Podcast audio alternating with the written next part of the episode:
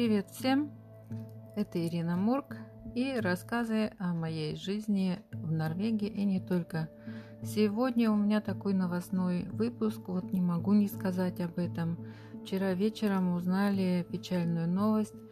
Погиб известный норвежский эколог Курт Одикалф, рассказавший всему миру о больном лососе. Это он рассказывал э, в фильме «Рыба массового поражения», о рыбной пандемии в норвежских питомниках лосося, о рыбных вшах, которые пожирают живьем э, выращиваемую рыбу, об убитом дне фьорда, об антибиотиках и пестицидах, которыми пичкают лосось.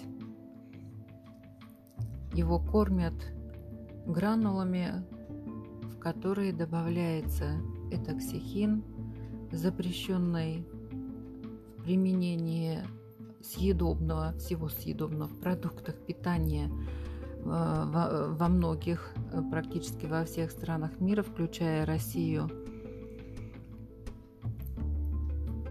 Он говорил о занижении порога заболевания, вернее, об оценке заболевания для того, чтобы чиновники могли нажиться на продаже рыбы.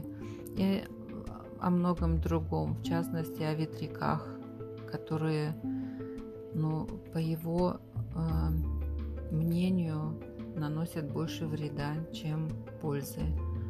Власти очень активно выражает соболезнования, ведь вряд ли теперь найдется кто-то другой, который создаст экологическую, свою экологическую кампанию для борьбы с нарушителями экологии в стране.